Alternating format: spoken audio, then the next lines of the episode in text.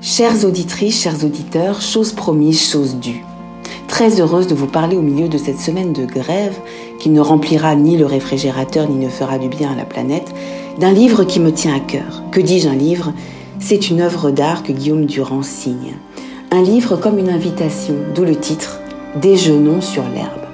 Et c'est ainsi que l'écrivain nous prend la main pour partager sa passion de l'art, notamment de Manet, car c'est Manet qui ouvre ce livre, de ses tableaux, de ses couleurs, de ses intrigues, de ses scènes de vie, et notamment, vous l'aurez compris, de son fameux déjeuner sur l'herbe.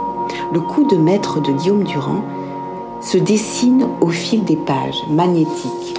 C'est à travers le chemin des toiles et de l'histoire de l'art que Guillaume Durand nous raconte aussi ses amis, sa famille, ses amours, ses emmerdes et cette vie bien trop fragile pour pouvoir la perdre. Ce livre ne ressemble à aucun autre, un livre au cœur immense qui accorde le droit au beau, le droit à l'émerveillement, le droit de croire encore à nos humanités vibratoires, cette richesse-là.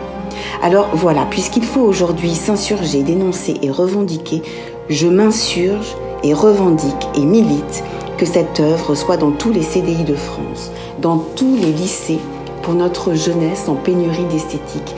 Oui, je milite pour l'abondance et la générosité artistique. Car si, comme le dit Durand, reprenant de Bussy, la beauté est pour certains une insulte, alors que notre jeunesse fasse l'effort de cette insulte-là. Ce livre est un chef-d'œuvre, à avoir précieusement dans sa bibliothèque comme le miroir de nos âmes. Et enfin, ce livre confirme, comme le disait Brassens, que définitivement, tout le monde ne peut pas s'appeler Durand.